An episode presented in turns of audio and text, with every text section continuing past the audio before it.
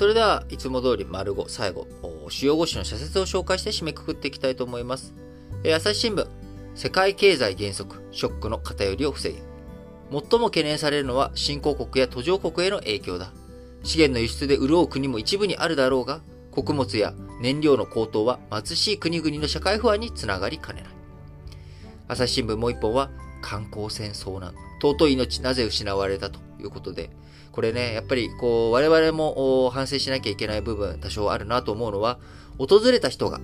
せっかく来たのだからと、予定の日程をこなそうとし、迎える側も、来てくれたのだから、稼ぎ時だからと力を入れる。理解できるかどちらも無理は禁物だということ。えー、こちらのね、やっぱりせっかく来たんだから行きましょうというところ。えー、ここのね、えー、ところ。ここは自営のね、できる。まあ難しいですよね。あの、そのね、えー、遊覧船の観光船の方が出せると言われたら、あ、大丈夫なのかしらって思っちゃいもしますよね。だから、あの、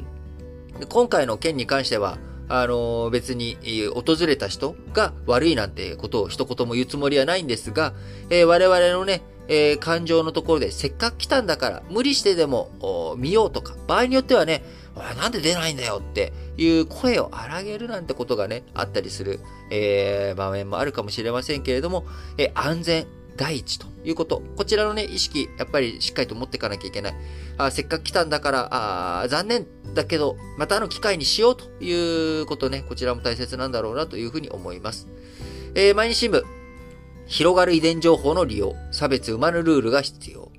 遺伝情報の取り扱いには慎重を期さなければならない。欧米や中国、韓国、豪州、オーストラリアなどは、えー、豪州ですね、オーストラリアなどは、遺伝情報による差別を禁止し、医療以外での利用を規制する法律を定めているが、日本にはないということで、えー、ゲノムね、えー、医療、えー、それでね、癌になりやすいとか、いろんなこと、自分のなりやすい病気とか、そういったものが解析することによって分かっていく。えー、それが逆にね、結婚とか、あそういった差別につながっていかないように、えー、していかなきゃいけない。えー、わかる、未来がね、分かってしまうからがゆえに、えー、避けることもできる。その避けるところが、あもっとね、えー、手前のところで避けちゃう。もうじゃあ最初からこの人とは関わらないようにしましょう、みたいな。こういった差別を助長するようなね、えー、ことにならないように、しっかりとルールが必要だなと思います。えー、毎日新聞もう一本は、参議院選挙の選挙制度改革。今度も間に合わなかった。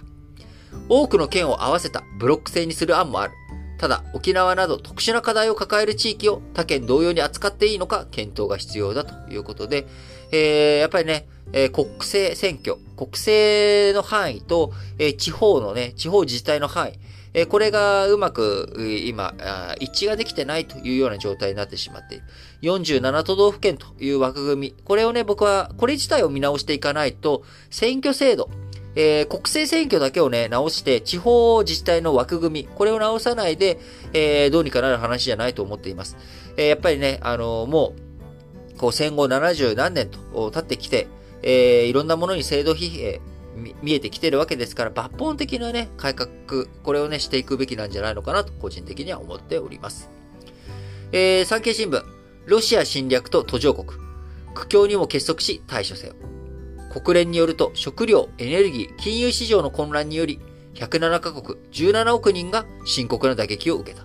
アフリカは小麦輸入の半分をロシアとウクライナに頼るなど、食料不安が深刻化しているということでね、えこれに向けてね、どういうふうに対応していくのかということ、国際社会の結束、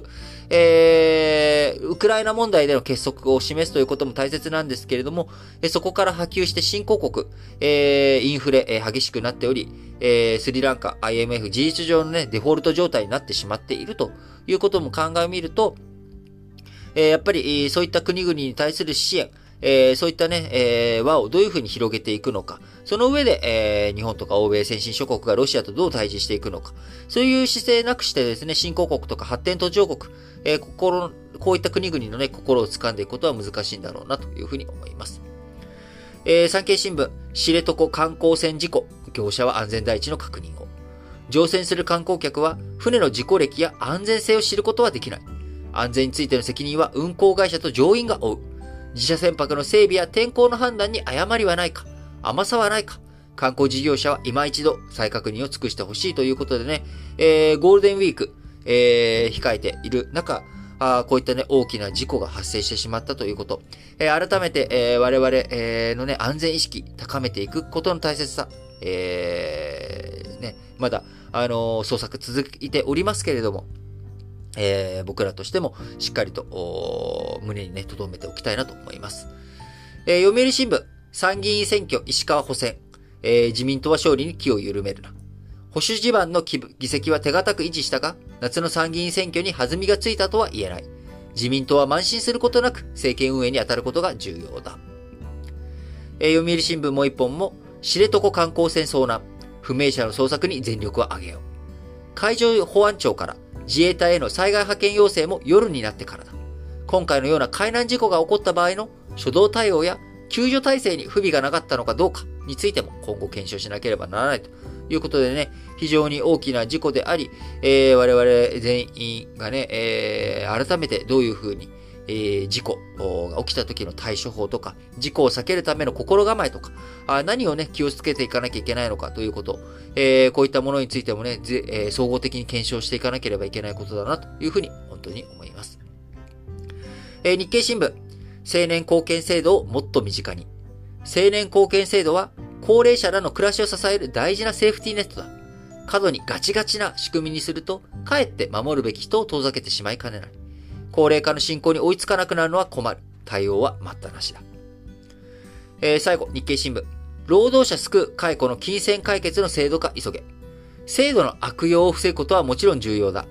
例えば、会社が労働者に金銭解決を選ぶよう誘導することも考えられる。労働者本人の自発的な申し立てなのかを厳格に審査するなど対策も議論すべきだということで、えー、今ですね、裁判で、え、解雇が不当とされたとき、えー、今だったらね、職場復帰させなきゃいけない、えー、ということになってしまっていますが、す、え、で、にもうね、裁判を通して、えー、会社と労働者の関係というのは悪化してしまっていると。えー、こういった時に、労働者がお金を受け取って紛争を解決する制度、こちらの導入について厚生労働省で本格的な議論が再開します。え中小企業では不当解雇された人が職場に戻れず、金銭保障もない例が少なくないという状況の中、え労働者を守り、新たな職場での再出発を支えるために制度化を急ぐべきだと、え僕もそう思います。え解雇の金銭解決制度、2015年に政府の成長戦略に盛り込まれ、2017年まで高齢、え厚労省の有識者検討会で議論しましたが、えー、労働組合などから企業のリストラに悪用されるという反対もあって、具体的な制度設計に踏み込めませんでしたが、改めて法的な論点を整理するために設けた別の有識者検討会がこのほど、えー、報告書をまとめ、労働者側だけが申し立てることを前提にした制度にしたらどうだということで、えー、検討をね、進めていってほしいなと本当に強く思います。はい。